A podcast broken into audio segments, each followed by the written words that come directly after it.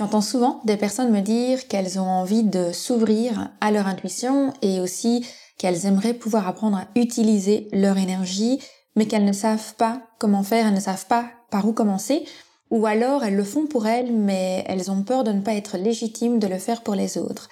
Si tel est votre cas, cet épisode est fait pour vous.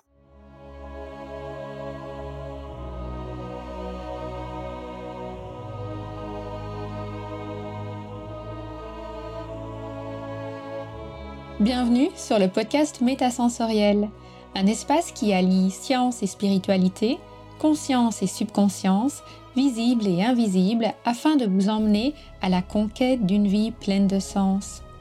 Ensemble, nous explorons toutes les dualités de l'univers qui nous poussent vers une meilleure connaissance de nous-mêmes, des autres et de notre environnement. Je m'appelle Aurélie, je suis bio-ingénieure de formation et fondatrice de l'aromacantisme. Scientifique de l'esprit et spirituel de cœur, j'entremêle savoirs ancestraux et pratiques modernes pour vous reconnecter à l'univers de tous les possibles. Chaque semaine, je vous mets au défi d'affiner votre intuition pour mieux écouter, comprendre et ressentir les énergies de la nature. Installez-vous confortablement et profitons ensemble de ce nouvel épisode. Bienvenue dans cet épisode du podcast Métasensoriel. Aujourd'hui, nous allons discuter de vos facultés à ressentir l'énergie et éventuellement à l'utiliser pour votre bien-être et pour celui des autres. Avant de se lancer pleinement dans cette thématique tellement intéressante, je voudrais vous expliquer ce qui m'a amené à vous parler de ce sujet aujourd'hui. Si vous êtes un éditeur du podcast Métasensoriel depuis longtemps, vous savez sans doute que je propose différents guides que vous pouvez télécharger via les notes de l'épisode ou tout simplement en consultant mon site internet sur aromacantisme.com slash découverte.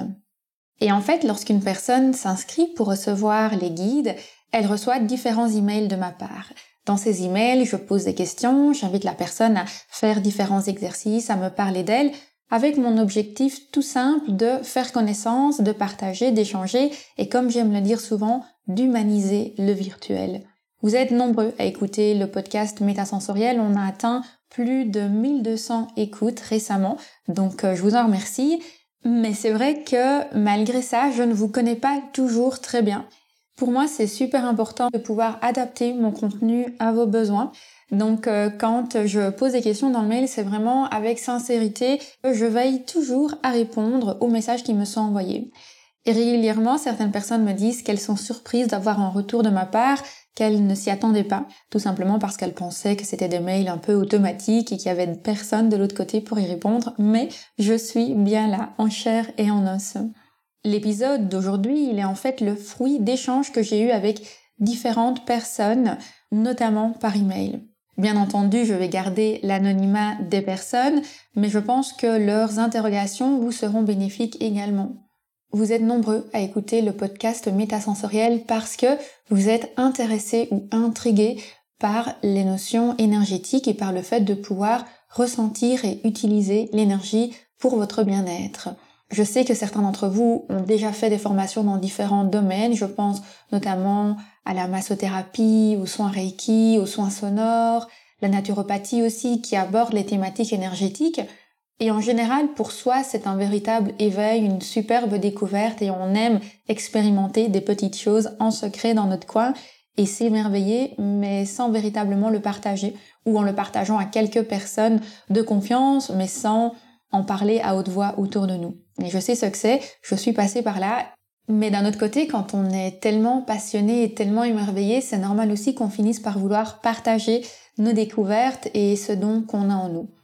Bien entendu, comme euh, les informations qu'on reçoit lorsqu'on fait un diagnostic énergétique sont en partie très intuitives et très subtiles, c'est parfois aussi délicat. On peut avoir peur de se tromper, on ne sait pas très bien comment se justifier puisqu'on a simplement ressenti quelque chose et ça peut mener à certaines craintes et notamment à une peur de légitimité, à une peur de faire des erreurs et de ne pas savoir comment vérifier si on a raison ou si on a tort. Bien entendu, ça c'est aussi une étape par laquelle je suis passée et j'ai développé différentes stratégies. Donc il y a par exemple notamment l'utilisation de l'essence quantique dont je vous ai déjà parlé dans d'autres épisodes qui me permet de connaître la personne sur le plan de sa structure olfacto-énergétique, donc en fonction de ses préférences olfactives, en fonction de différentes questions qui sont posées sur son comportement, aussi bien physique, émotionnel, mental que énergétique, je vais pouvoir mieux comprendre comment son énergie fonctionne et se manifeste. Donc ça, ce sont des informations qui vont souvent me permettre de corroborer mes ressentis et de vérifier que je suis dans la bonne direction.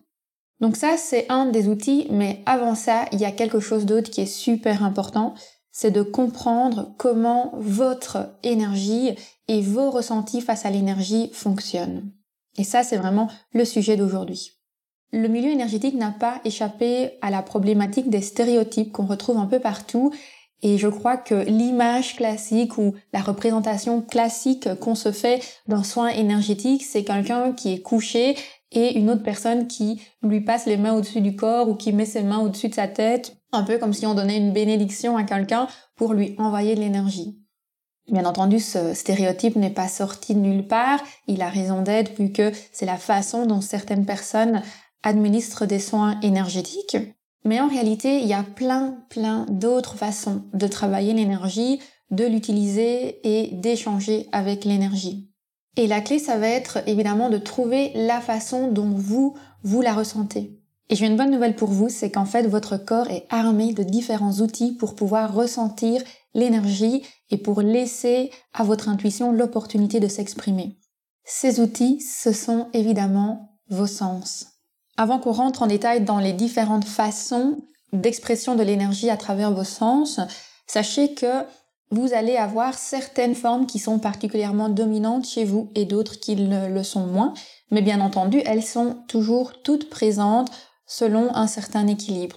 On l'a vu précédemment avec l'épisode sur l'Ayurveda et l'épisode sur la médecine chinoise, nous sommes toujours composés de tous les éléments de la nature, nous sommes toujours composés de toutes les formes d'intuition, mais avec certaines qui dominent plus que d'autres et qui permettent à la construction d'un équilibre qui est représentatif de notre bio-individualité personnelle, propre et unique à nous. On va commencer par une forme qui est relativement connue, c'est la clairvoyance. La clairvoyance, en fait, elle définit une intuition qui est liée à la vision. Clairvoyance, le fait de voir clair ou encore d'avoir une vision intuitive. Les personnes qui ont une clairvoyance très développée, elles vont fortement résonner avec l'énergie de création visuelle. Leur intuition va se manifester dans des visions. C'est notamment mon cas, donc je vais avoir souvent des visions, par exemple au réveil, dès que je me lève, avec une représentation de ce que je veux enseigner. Et c'est pour ça qu'avoir des supports visuels, des représentations graphiques, des outils particulièrement pédagogiques est essentiel pour moi, car c'est à travers ce moyen de création visuelle que je vais pouvoir exprimer mes ressentis et partager les enseignements que je reçois de la conscience collective.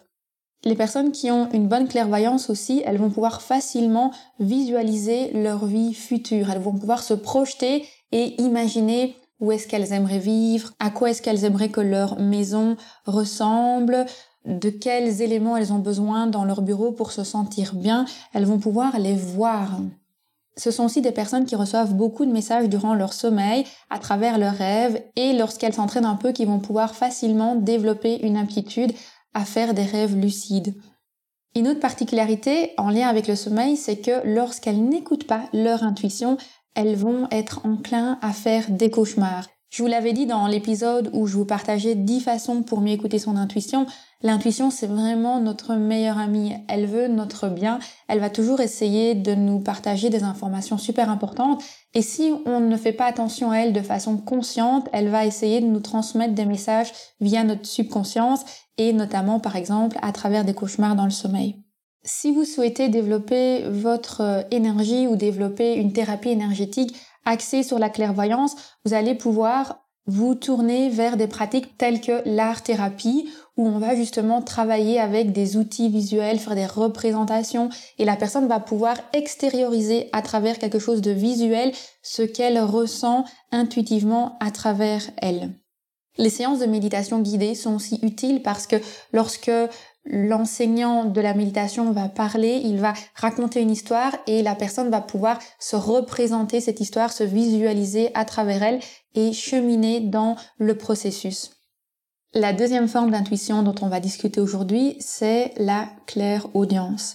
Elle est aussi appelée l'audition intuitive. Elle est liée à l'ouïe, c'est donc le fait d'entendre des messages via une petite voix. Cette petite voix qui nous parle de l'intérieur qui nous murmure à l'oreille. La clairaudience, vous l'aurez deviné, elle est particulièrement présente chez les personnes qui ont l'oreille musicale, chez les personnes qui vibrent avec la musique ou qui ont besoin d'un fond musical pour trouver de l'inspiration. Ces personnes aiment échanger oralement. La communication est un outil super important dans leur processus de guérison.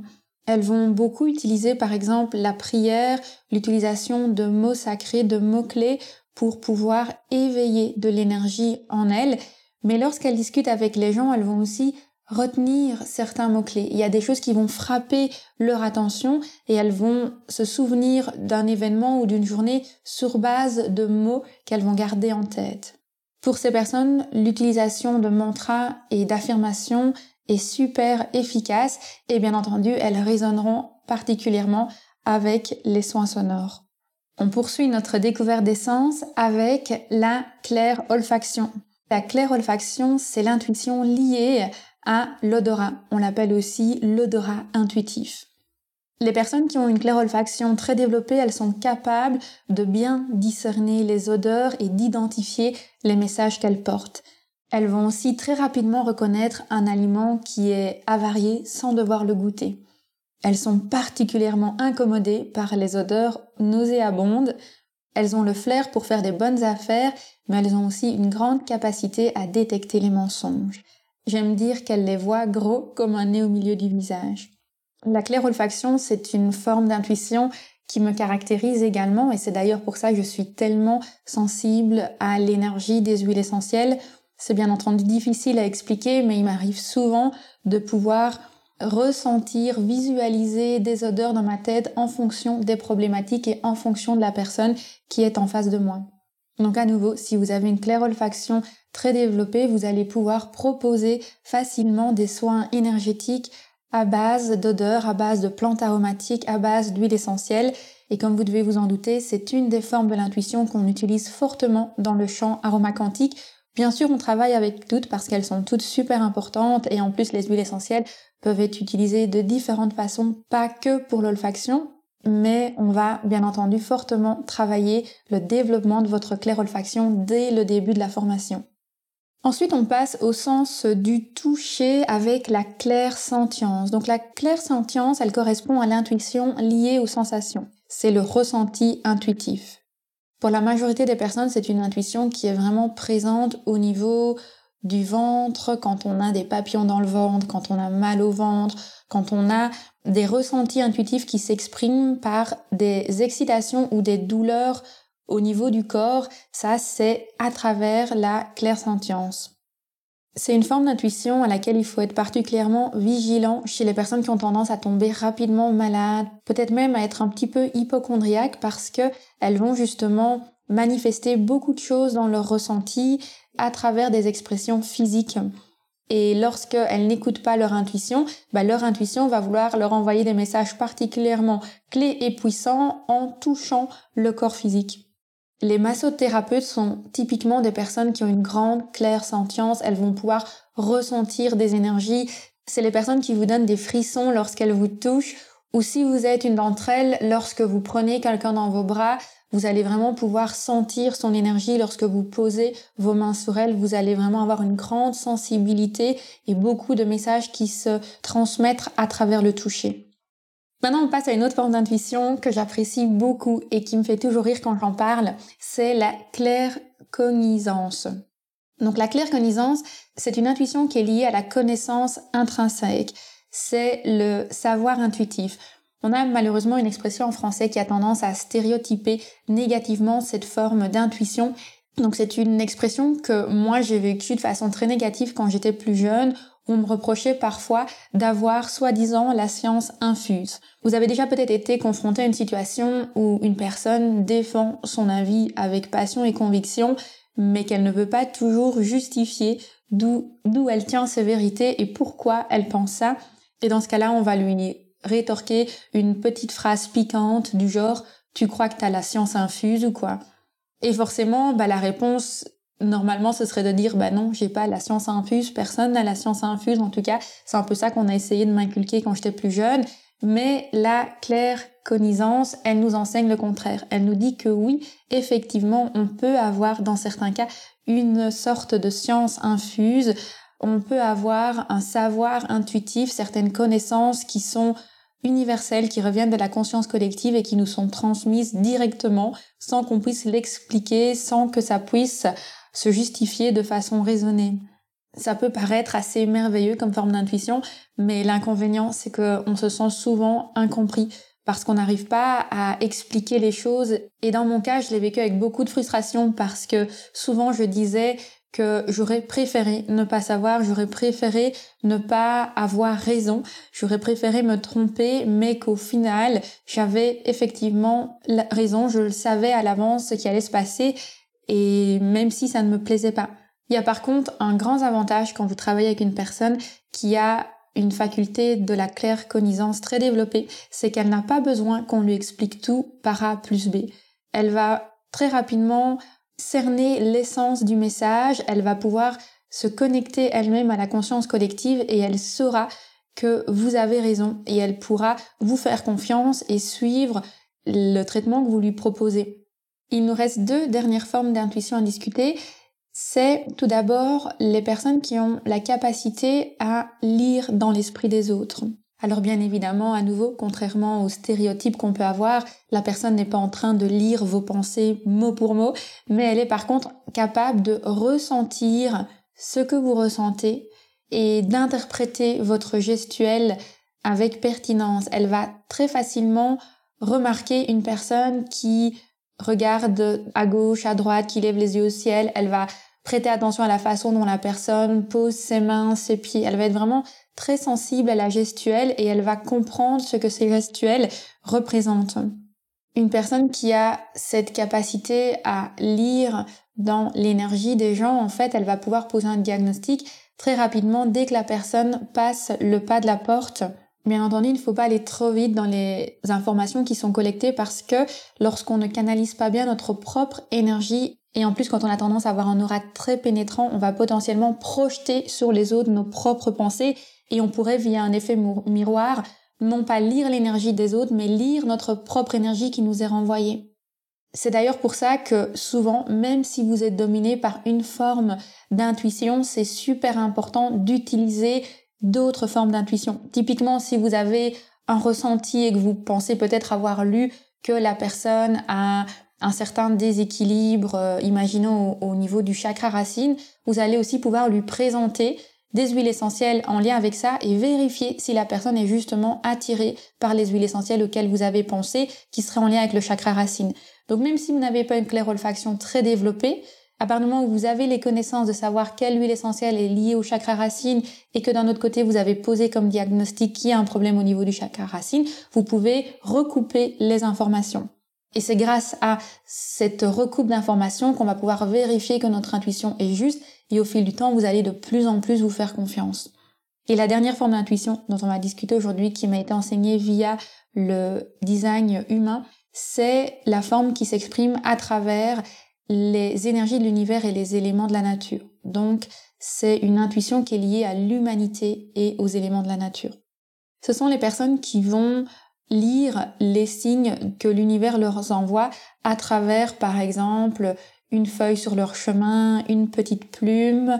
Ce sont des personnes qui auront des animaux fétiches, des animaux totems qui vont les suivre un peu partout et qui vont prêter attention à tous ces signes que la nature leur envoie les personnes qui apprécient l'utilisation par exemple des cristaux et qui transmettent des soins énergétiques à travers la lithothérapie ont une intuition qui est fortement liée aux éléments de la nature. Bref, vous l'aurez compris, le stéréotype des mains posées au-dessus de la tête pour faire un soin énergétique est très loin d'être représentatif de ce que la lecture et le transfert d'énergie peut représenter. Et si vous ressentez un appel pour écouter votre intuition, pour vous lancer dans une pratique énergétique, ne vous laissez surtout pas tromper par ce stéréotype. Expérimentez les différentes formes d'intuition L'autre message clé avec ça, c'est que lorsqu'on doute sur son diagnostic, par exemple si vous avez des doutes sur une vision que vous avez eue ou sur des ressentis qui seraient passés à travers vos mains, vous pouvez toujours recouper l'information en utilisant les autres voies de l'intuition. Et évidemment, si vous obtenez les mêmes résultats en activant votre claire olfaction, que votre claire sentience, que votre claire voyance, il est quand même très probable que ce soit le bon chemin à prendre. On va maintenant passer au petit exercice du jour pour justement essayer d'identifier quelle est l'essence qui s'exprime le plus facilement pour vous au niveau de votre intuition. Fermez les yeux si vous pouvez vous le permettre. Souriez. Inspirez profondément.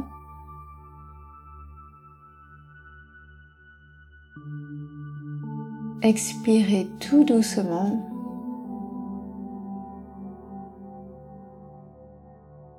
Encore une fois, inspirez profondément. Expirez tout doucement. Je voudrais que vous vous représentiez un projet, un élément ou une situation que vous avez envie d'attirer vers vous. Un petit peu comme si vous vouliez initier un processus selon la loi de l'attraction donc imaginez quelque chose que vous avez envie d'attirer vers vous.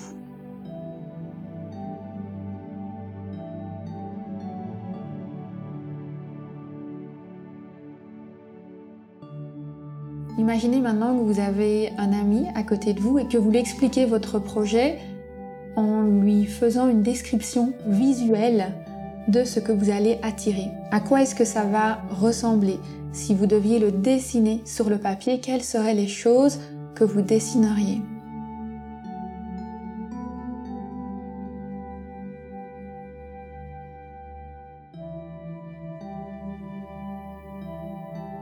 Maintenant, si vous deviez exprimer ce projet que vous allez attirer en une phrase ou avec deux, trois mots-clés, quelle serait cette phrase? Quels seraient ces mots-clés?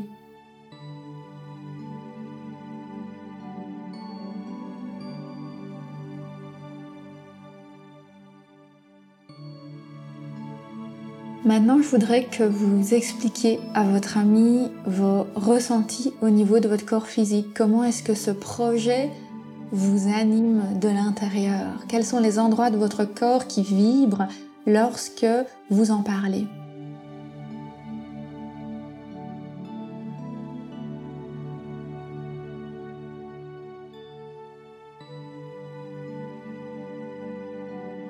Ce projet avait une odeur, quelles sont les huiles essentielles qui pourraient le représenter?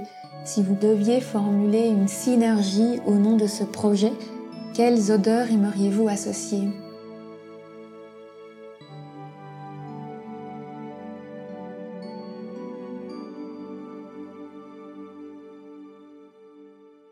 Quels sont les éléments de la nature qui vont dominer ce projet?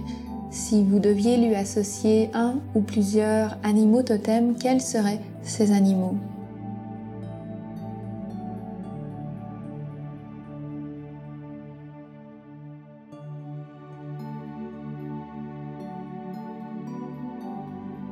Si vous avez l'occasion de faire cet exercice véritablement avec un ami, ou éventuellement même de m'envoyer un mail avec votre expérience via le formulaire sur aromacantisme.com/contact.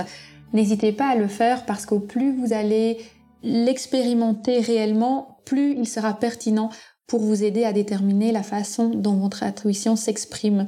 Donc vous avez sans doute remarqué que il y a des questions auxquelles vous avez pu répondre beaucoup plus facilement que d'autres. Peut-être que pour vous, visualiser une synergie olfactive a été super facile, mais par contre que vous n'avez pas forcément trouvé les mots-clés que vous vouliez utiliser. Ou peut-être qu'à l'inverse, vous avez pu décrire très bien les symptômes que vous ressentiez dans votre corps, mais que sur le plan olfactif, vous n'avez pas eu de vision d'huile essentielle qui pourrait représenter votre projet. Et donc en fait, en fonction de la façon dont vous avez pu le plus facilement vous connecter à ce projet que vous voulez attirer, c'est les canaux que votre intuition utilise le plus facilement. Et je conclus cet épisode en vous rappelant que je propose un guide de 10 synergies psycho-énergétiques et qu'une de ces synergies a été spécialement formulée pour stimuler l'intuition, pour la développer. Lorsque vous la diffusez, elle va vraiment animer en vous votre énergie vitale de manière à ce que vous puissiez mieux écouter votre intuition. N'hésitez pas à télécharger le guide si ce n'est pas encore fait. Je vous dis à mercredi prochain pour un autre épisode du podcast Métasensoriel.